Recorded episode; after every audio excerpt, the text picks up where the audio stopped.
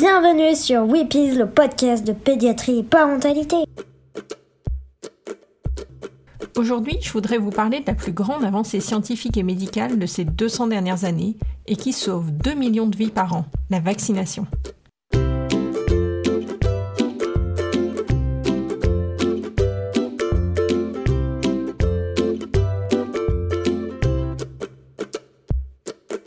Je suis Pauline Krug, pédiatre. Dans ce podcast, je tenterai de partager avec vous des informations variées autour de l'enfance, avec l'aide d'autres professionnels, et je vous donnerai la parole à vous, parents, ainsi qu'à vos enfants. Weepies, c'est le podcast des Wonder Pédiatres, un groupe de pédiatres dynamiques et connectés qui échangent quotidiennement sur leurs pratiques.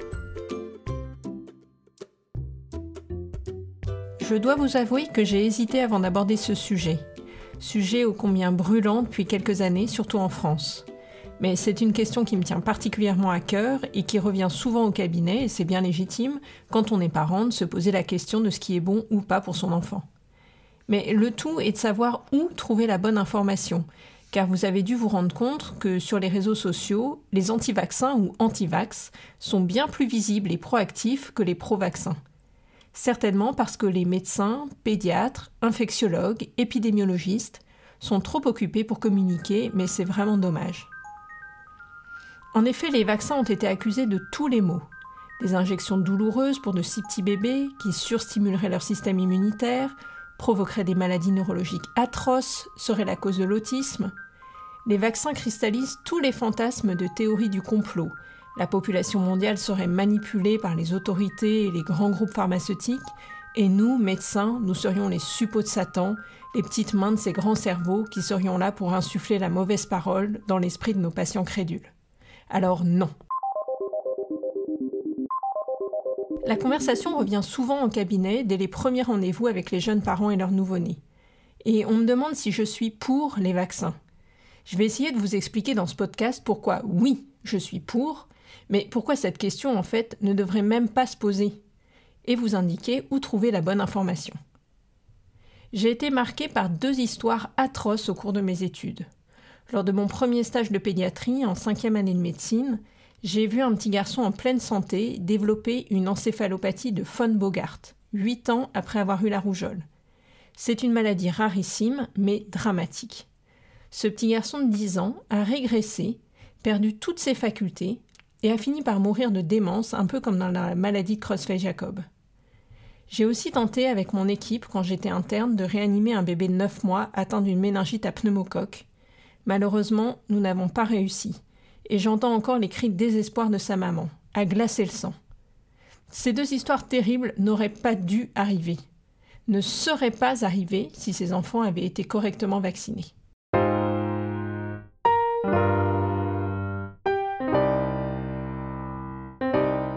Quel est l'intérêt de la vaccination?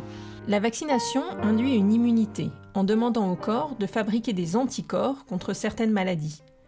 Ainsi, si le corps rencontre le microbe, virus ou bactérie, les anticorps feront leur travail et lutteront contre lui. Je parle un peu du mécanisme de la vaccination dans l'épisode 20, que je vous invite à réécouter. Pourquoi vacciner en masse? Mes enfants sont en bonne santé, peu de risques qu'ils attrapent la maladie en question. La grande majorité des personnes qui meurent ou ont des séquelles graves suite à une maladie infectieuse étaient en bonne santé avant. Ces infections arrivent sans crier gare. Protéger les enfants en bonne santé leur permet justement de le rester.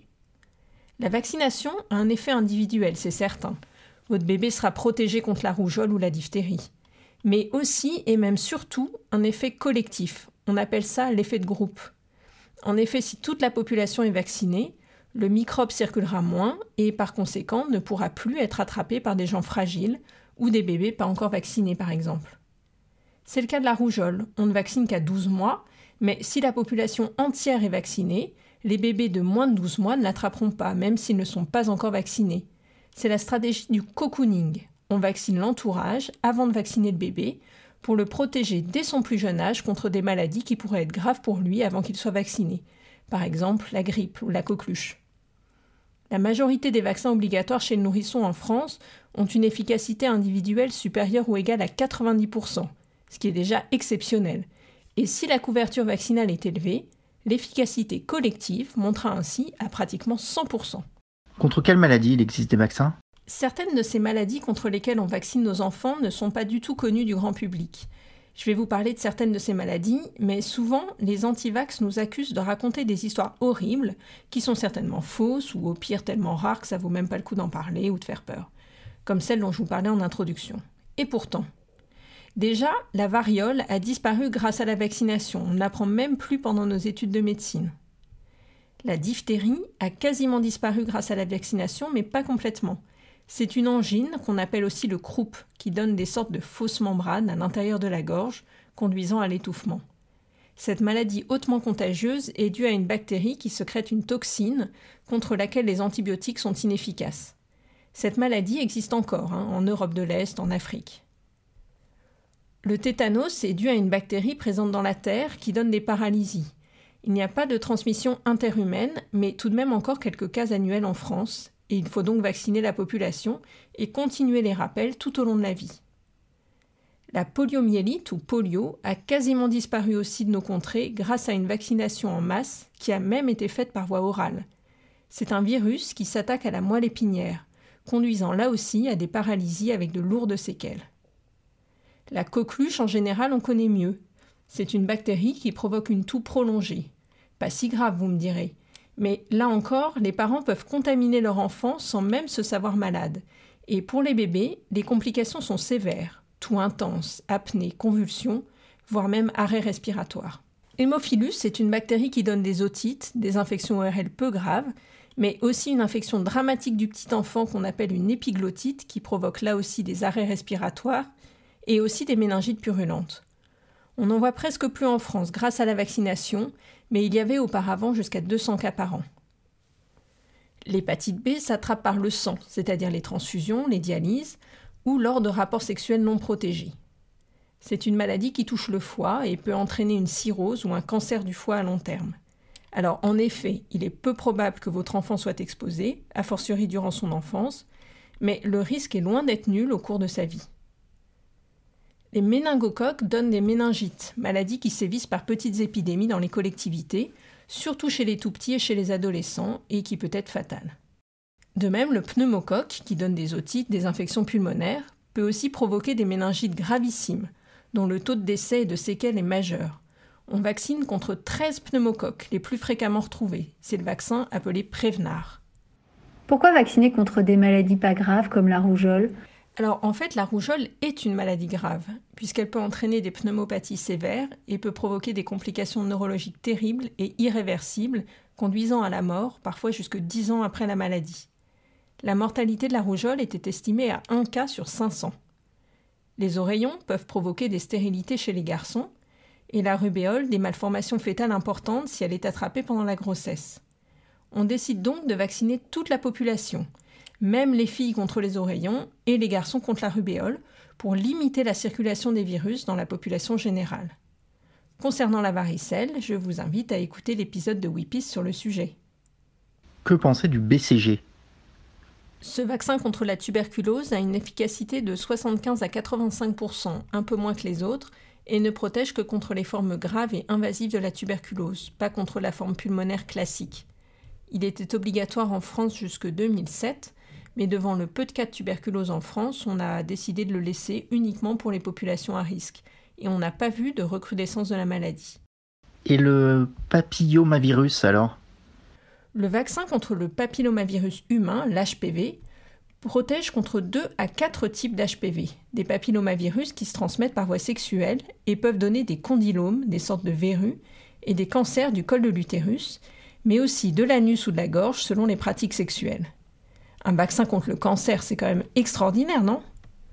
On estime que plus de 70% des hommes et des femmes sexuellement actifs sont contaminés dans leur vie, et le risque de contagion est maximum entre 16 et 25 ans, au moment où les partenaires sexuels sont les plus nombreux. La vaccination contre HPV protège à plus de 99% contre les HPV 16 et 18 qui sont responsables de 70% des cancers du col de l'utérus. Cette vaccination a été très controversée car au moment où elle a démarré chez les jeunes filles, on a vu apparaître des maladies neurologiques sévères, notamment des scléroses en plaques. Mais c'est là que je veux vous parler de la différence entre la notion de causalité et la notion de temporalité. Par exemple, si je vaccine votre enfant contre la rougeole et qu'en sortant du cabinet vous tombez dans la rue, Je pense pas que vous allez accuser le vaccin d'avoir provoqué la chute. C'est la notion de temporalité. Les deux événements ont beau être apparus l'un puis l'autre dans le temps, ils sont pourtant pas du tout liés. En fait, pour le virus HPV et le virus contre l'hépatite B, on a vacciné des adolescents en masse. Et on a vu apparaître des maladies comme la sclérose en plaques dans cette population. On a donc vite eu envie de faire le lien de cause à effet. Mais des études bien menées ont montré que ces complications apparaissaient autant dans les populations vaccinées que dans les populations non vaccinées au même âge, la sclérose en plaques étant une maladie du sujet jeune. Il n'y a donc aucun lien qui a pu être établi entre cette vaccination et les complications craintes. Moi, je recommande donc cette vaccination chez les jeunes filles, mais aussi chez les garçons, qui peuvent être transmetteurs du virus et même atteints de candylome ou de cancer ORL. Pourquoi avoir rendu les vaccinations obligatoires en 2018 en France? Parce que la France était un mauvais élève. Au Japon, par exemple, il n'y a aucune obligation vaccinale et pourtant la population est protégée à 90%. Devant l'insuffisance de la couverture vaccinale en France et face à la réapparition d'épidémies, 24 500 cas de rougeole en France entre 2008 et 2017, dont 20 décès, le ministère de la Santé a décidé d'élargir l'obligation vaccinale en passant de 3 vaccins obligatoires, diphtérie, tétanos et polio, à 11 chez les enfants de moins de 2 ans. Il s'agit plus exactement de 11 valences obligatoires, donc 11 maladies évitées, regroupées dans des vaccins dits combinés, soit en tout 10 injections dans les deux premières années diphtérie, tétanos, poliomyélite, coqueluche, hémophilus, hépatite B, pneumocoque, méningocoque C, rougeole, oreillon et rubéole.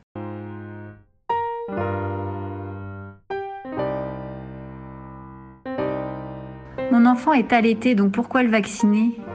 Alors certes, l'allaitement maternel a de nombreuses vertus et permet de transmettre certains anticorps au bébé, notamment des anticorps appelés IgA, immunoglobuline A, qui vont constituer une première ligne de défense contre les infections au niveau des muqueuses respiratoires et digestives. L'allaitement maternel va donc diminuer le risque d'infection respiratoire et de gastroentérite. Mais le lait maternel ne contient pas les anticorps actifs pour lutter contre les autres infections. Certains anticorps présents chez la maman qui a été immunisée par un vaccin ou une maladie vont passer au bébé par le placenta en fin de grossesse, comme les anticorps dirigés contre le tétanos, la varicelle, la grippe mais ces anticorps disparaissent en quelques mois. L'allaitement et la vaccination sont donc complémentaires pour protéger les bébés. Quoi vacciner mon enfant alors qu'il ne va pas en collectivité? Le risque d'infection est en effet plus important pour les enfants gardés en collectivité. Mais tous les jeunes enfants sont exposés quotidiennement à de multiples virus et bactéries par leurs parents, leurs frères, leurs sœurs qui, eux, sont en collectivité. De plus, leur système immunitaire est immature n'a pas encore rencontré beaucoup de microbes et va donc réagir de façon beaucoup moins efficace. Mais pourquoi vacciner les enfants si petits? Cette question revient en effet régulièrement. Certains parents sont inquiets qu'on sollicite tellement le système immunitaire du tout petit. Mais il faut savoir qu'avant la vaccination, la naissance est la période de la vie où le bébé est soumis à la charge immunologique la plus intense. En passant par voie vaginale, il rencontre énormément de bactéries, virus, levures, contre lesquels il va devoir bâtir une immunité. Une super stimulation immunologique a donc déjà eu lieu avec la naissance. Ensuite, dès qu'il mange, reçoit un bisou ou met sa main à la bouche, il rencontre des millions de microbes. On l'a dit, les bébés sont protégés, mais seulement partiellement par les anticorps maternels qui disparaissent en quelques mois et sont pourtant exposés aux maladies dès les premières semaines. Les risques sont maximum dès les premiers mois de vie pour la coqueluche ou le pneumocoque par exemple. Retarder ces vaccinations peut donc exposer l'enfant à ces maladies à un âge où elles peuvent être graves et où il est le plus sensible. Pour les autres vaccins, comme l'hépatite B, en effet, on peut se poser la question. Mais la tolérance est très bonne à cet âge et l'immunité acquise à cet âge va durer des années, voire toute la vie. En plus, on a réussi à faire des vaccins combinés qui peuvent diminuer ainsi le nombre des injections et on voit beaucoup les nourrissons la première année de vie pour évaluer leur croissance et leur développement. Donc autant profiter de ces nombreuses visites pour vacciner. Les vaccins donnent plein d'effets indésirables. Pourquoi aller tenter le diable Les effets secondaires des vaccins sont étudiés à de nombreuses étapes de leur développement et de leur utilisation. Si certaines de ces manifestations sont effectivement dues au vaccin, d'autres ne sont que le résultat de coïncidences du fait de nombres considérables de vaccins réalisés. La majorité des polémiques vaccinales, la sclérose en plaques, l'autisme, ont reçu des réponses scientifiques sans équivoque grâce à des études menées à grande échelle. Il n'y a aucune preuve ou suspicion de preuve démontrant que les vaccins sont impliqués dans ces maladies. En revanche, les réactions secondaires sont celles dont le lien de causalité a été montré, la plupart étant liées à la mise en route de l'immunité attendue par le vaccin. Fièvre, irritabilité, douleur ou rougeur au point d'injection. Les vaccins vivants atténués, comme le vaccin rougeole au rayon rubéole, peuvent provoquer de la fièvre et une éruption cutanée, comme si l'enfant déclarait la maladie à minima, mais c'est assez rare. Et pour diminuer la douleur des injections, on peut mettre un patch d'EMLA une heure avant, qui va atténuer la douleur de la piqûre, mais l'injection du produit pourra rester un peu douloureuse. Pour le tout petit, on peut faire l'injection en le mettant au sein ou en le faisant téter un peu d'eau sucrée. L'effet combiné de la succion et de l'apport de sucre le font sécréter des endorphines qui calment la douleur. On a entendu que le vaccin contre la rougeole provoquait ou favorisait l'autisme. Une étude est parue en 1998 dans le Lancet, une revue scientifique anglaise mondialement reconnue. Un médecin anglais y rapportait un lien entre la vaccination ROR et l'autisme sur une étude de 12 enfants. Suite à cette publication, la méfiance s'est installée les parents n'ont plus voulu vacciner leurs enfants et la rougeole est réapparue de façon dramatique dans de nombreux pays, provoquant des complications et des décès. Il est apparu rapidement que le premier auteur de la publication avait falsifié ces données, notamment que la plupart de ses enfants avaient des signes d'autisme bien avant la vaccination. Pourquoi a-t-il fait ça? Parce qu'en fait, il avait été rétribué par un cabinet d'avocats qui attendait que les plaintes de parents arrivent et que l'argent tombe. L'article a été retiré du journal, le médecin a été radié, mais le mal était fait. Depuis, d'autres études ont été menées, notamment une étude au Danemark sur plus de 600 000 enfants, montrant l'absence de lien de causalité entre vaccin et autisme. Pour les familles, recevoir un diagnostic de TSA, de trouble du spectre autistique, est terrible. On essaie de trouver un responsable, de comprendre d'où ça peut venir, c'est bien légitime. Mais là encore, attention à la différence entre causalité et temporalité.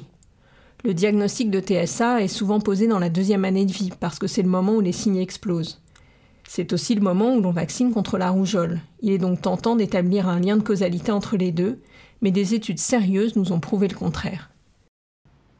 Et les adjuvants dans tout ça? Les adjuvants servent à augmenter la réponse du système immunitaire aux vaccins inactivés qui ne comportent pas de microbes vivants.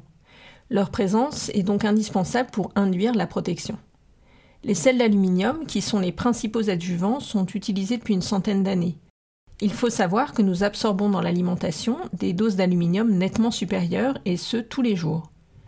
Une étude a établi un lien entre une entité mal définie appelée facilite à macrophage et les adjuvants, notamment l'aluminium, mais aucune autre étude ni agence officielle n'a établi lien. Le thiomersal, composé contenant du mercure, était utilisé dans certains vaccins et il a été accusé de réaction locale, ce pourquoi il a été retiré par principe de précaution. On l'a ensuite accusé de provoquer des autismes, même si de multiples études ont balayé cette hypothèse par la suite. Quelles sont les contre-indications des vaccins? Il y a très peu de contre-indications. En cas de fièvre, on retarde d'une ou deux semaines pour que le corps n'ait pas à lutter contre la maladie actuelle et en plus à construire l'immunité demandée par le vaccin. Ça fait trop de boulot pour lui. C'est la même chose après une varicelle. On attend un mois avant de vacciner contre la rougeole, mais aucun souci pour les autres vaccins. Une allergie grave à l'une des substances contenues dans le vaccin ou l'apparition d'une réaction allergique grave après une dose de vaccin sont des contre-indications, mais c'est très rare. En cas d'allergie peu sévère, comme une urticaire, la vaccination peut être poursuivie avec des précautions particulières. On peut par exemple donner un médicament antihistaminique et surveiller l'enfant quelques heures. Il faut savoir que l'allergie à l'œuf n'est plus une contre-indication à vacciner contre la grippe, la présence d'ovalbumine dans le vaccin, la protéine de l'œuf, étant vraiment infime. Lors de maladies neurologiques évolutives chez l'enfant, comme des épilepsies graves non contrôlées, la vaccination est plutôt recommandée dès que le diagnostic est plus clair et la situation un peu stabilisée. La vaccination par un vaccin vivant, par exemple la fièvre jaune, la varicelle, la rougeole, les oreillons, la rubéole, est contre-indiquée chez la femme enceinte et chez les patients immunodéprimés par une maladie ou par un traitement immunosuppresseur, comme les patients ayant reçu une grève d'organes par exemple. Par cet épisode, je ne cherche pas à convaincre ou à entrer en guerre contre les antivax mais juste à répondre aux questions que la plupart des parents se posent à juste titre sur le sujet. Méfiez-vous de la désinformation. Vérifiez vos sources. Je vous conseille l'excellent site Infovac, mis à jour par des experts qui en plus répondent à nos questions de médecins dès que possible, hyper rapide et efficace. Le site Mpedia, M-P-E-D-I-A, est une mine également. C'est fini pour aujourd'hui. Retrouvez tous les épisodes de Weepies sur votre application de podcast préférée, mais aussi sur les pages Facebook et Instagram. Vous pouvez vous abonner, laisser 5 étoiles sur Apple Podcast et aussi des commentaires. Ça permettra à d'autres parents de le découvrir plus facilement.